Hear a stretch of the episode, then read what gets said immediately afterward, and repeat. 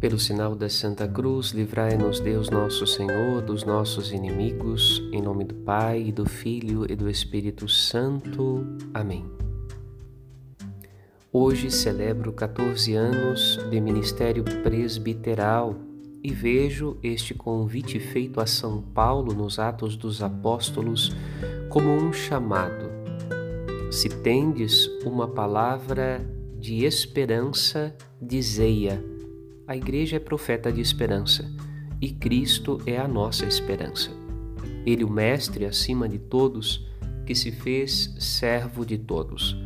Jesus nos inspira o sonho da virtude da humildade. Aquela de São João Batista, de modo que o que importa sempre é que ele, o Senhor, cresça e nós, depois de cumpridas nossas obrigações, desapareçamos escondidos em Sua misericórdia, pois Sua misericórdia é o único apoio e fortaleza de nossas inúmeras fraquezas. O santo está escondido em Deus. A verdadeira santidade não é soberba, mas humilde e serva de todos. Com gratidão, bendigo a Cristo e a Igreja pela confiança neste indigno servo e peço a todos os irmãos orações para ser perseverante até o fim. Padre Rodolfo